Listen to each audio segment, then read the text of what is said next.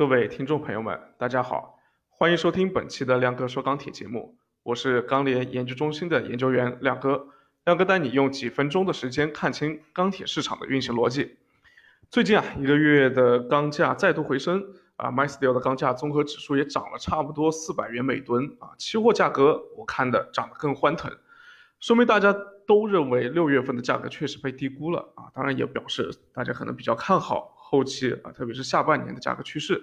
那上个月底呢，亮哥也从宏观的角度分析了对下半年钢材行情的看法啊。总体来说，我认为宏观的角度来看，可能更偏利空一些。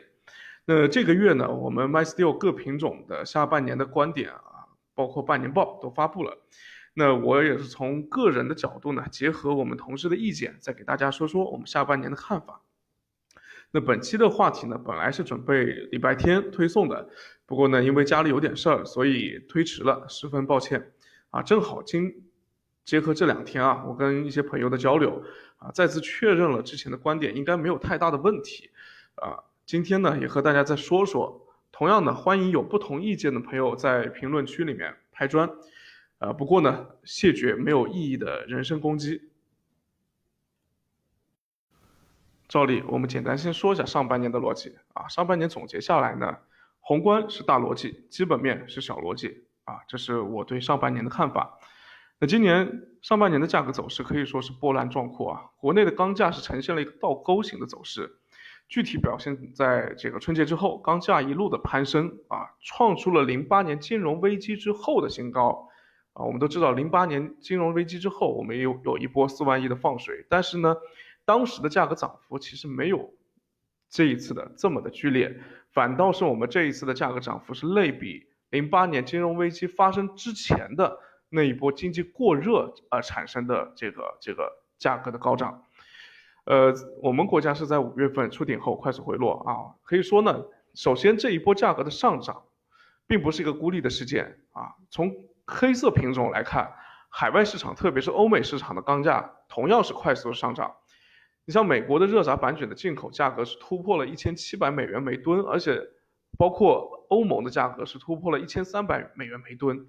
啊，然后日本和韩国稍微好一些，属于亚洲国家，然后价格是在一千多啊出头一些。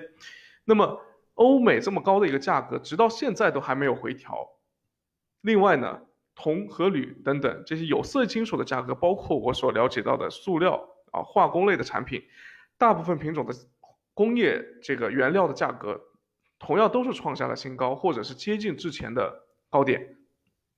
那为什么会出现这种现象呢？那刚刚已经说到了啊，我们总结为宏观是大逻辑，基本面是小逻辑。什么意思呢？就今年上半年的价格波动，主要的驱驱动力并不是由这个供需基本基本面引起的。国内外的宏观经济形势才是关键啊，核心是美元的超发和全球性的供需错配，这个这个这两个原因是亮哥一直在提的。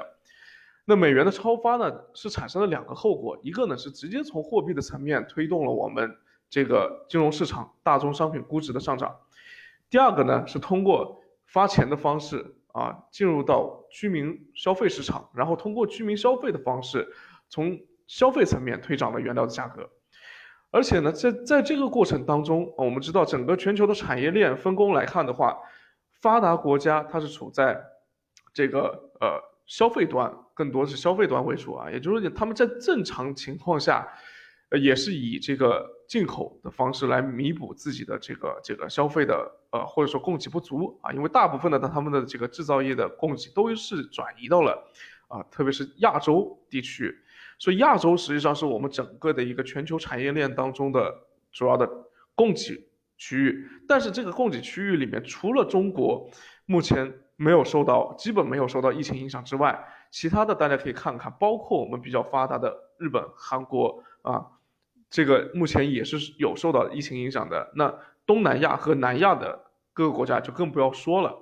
所以呢，会产生一个全球性的供给错配，就是说我们供整个的在亚洲地区，除了中国啊，可能我们这个，所以我们订单会比较好。但是整个中国全部输出出去的话，可能也供给不了全球的这些消费啊，所以会造成一个这个供需的错配，包括还有区域性的供需错配，比如说美国和欧洲之前通过这个这个进口壁垒的方式，然后禁止了大部分的中国的这个初级原材料，特别是钢材的进口。那么在疫情之下，自己又生产不了，所以的话导致整个的国内市场啊出现了价格的飞涨这样一个情况。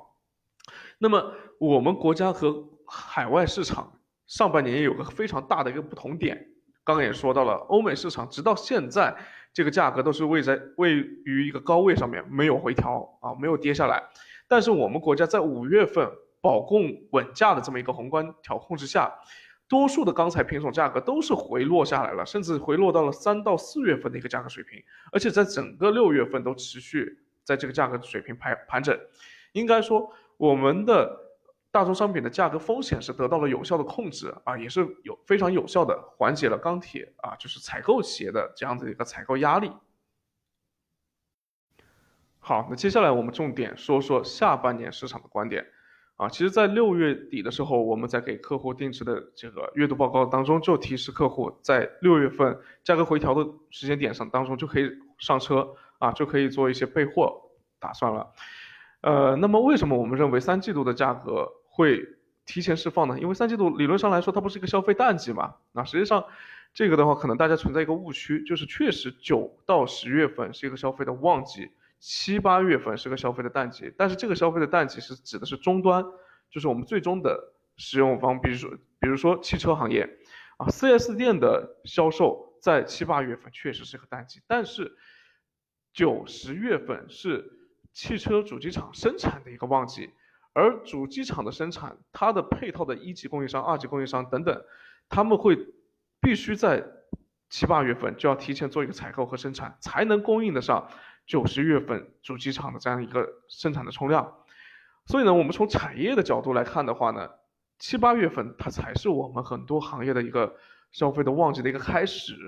呃，特别是在八月份，七月份可能还会有一点早，因为我们整个的一个这个建筑行业在七月份它确实是处在一个淡季里面，但是制造业的它的一个消费的启动通常在八月份就会提前开始了，所以我们比较看好就是八月份的价格上涨的可能性。那么这个月七月份已经出现了一波上涨，那八月份是不是就会涨不动了呢？个人认为呢，八月份上涨的可能性还是有的，上涨的动力也是存在的。只不过七月份消耗了一部分的动能之后的话呢，八月份想要再继续大幅上涨，那这个斜率就不会那么斜，这个上涨的幅度就不会那么大。但是呢，到了四季度，特别是在十月份之后啊，十一月份、十二月份，呃，我们认为呢，价格是存在回调的这个可能性，这个是从。呃，这个之前的宏观包括基本面的角度来看，啊，刚刚之前也说到了，宏观层面来看，海外市场会对我们的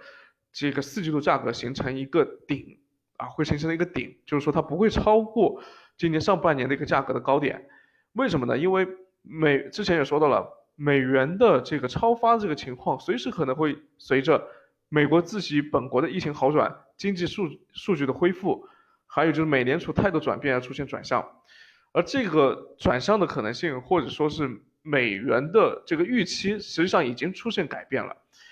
那么美元流动性在四季度就出现收缩的可能性也是存在的啊。那这一点的话是会利空全球大宗商品的价格，这一点在我们之前已经说过了。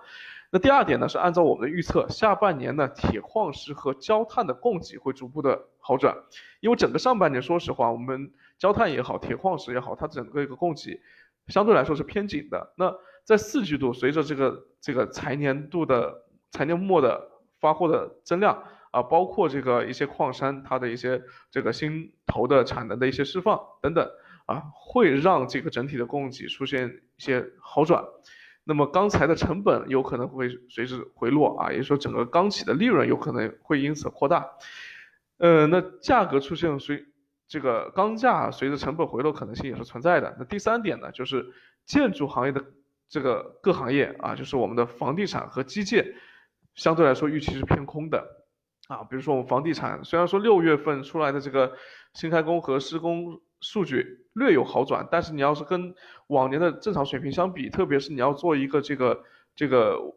过去几年的一个平均值水平来比的话，它实际上还是偏偏少的，还是偏低的一个整数。然后呢，下半整个下半年，你说这个后面的这个施工对于钢铁的消费能带起来多少？我个人认为，因为前期的水平你一直新开工都是处在一个低位徘徊，所以你想寄希望于下半年啊能够有很大的一个恢复是不太可能的。包括我们跟其他机构交流来来看，下半年对于呃螺纹钢，特别建筑钢材这一类型的钢材的消费，我们认为同比去年同期甚至还会略有下降。呃，然后包括基建的专项债债的发行进度的话也是偏慢的啊，特别是如果说经济整体的经济恢复啊进入到一个正常轨道之后的话，那对于通过基建来刺激经济这个好转的这样子的一个这样子的一个意愿也是会随之回落。不过呢，四季度价格大跌的可能性也是不大的，它会有一个政策底在下面支撑啊，这里面会有两点变量在里面，一个就是芯片的供给。昨天也是跟一家汽车的零部件配套企业在交流啊，目前我们掌握到的情况来看的话呢，汽车行业，呃，普遍是反映这个芯片的供给问题，可能在八月份就会出现一些好转啊，四季度的话，呃，大概率会出现好转。那如果说四季度芯片的供给出现好转的话，首先汽车主机厂肯定会趁着消费的旺季来冲量，冲这个生产量，然后包括用芯片量比较大的家电。家用电器行业也同样会趁着年底的这一波，这个双十一、双十二等等这个消费旺季到来之前啊，出现冲量这样可能性。那所以首先对于这个冷轧系的品种，冷轧、镀锌啊等等这些冷系的品种来说的话，它预期支撑力会更强一些。那么第二点呢，就是这个粗钢的产量。那粗钢的产量的话，我们认为很可能会成为影响四季度价钢价的一个非常重要的变量。这个变量比芯片的影响可能还会更大一些，那为什么呢？呃，一到六月份我们看的统计局发布的数据，粗钢产量是远高于去年同期的啊，差不多增加了六千多万吨。那么全年在这个，当然这个这个数据也是预预期之内的啊，因为在我国疫情得到有效防控的情况下，我们国家的制造业较往年承接了更多的国际需求。刚刚也说到了，其他的国家它它的。国内的生产也跟不上来，那所以只能是订单往中国这边来挤，那所以国内的这个消费的大幅增加也是带动了产量的增加，这也是可以理解的。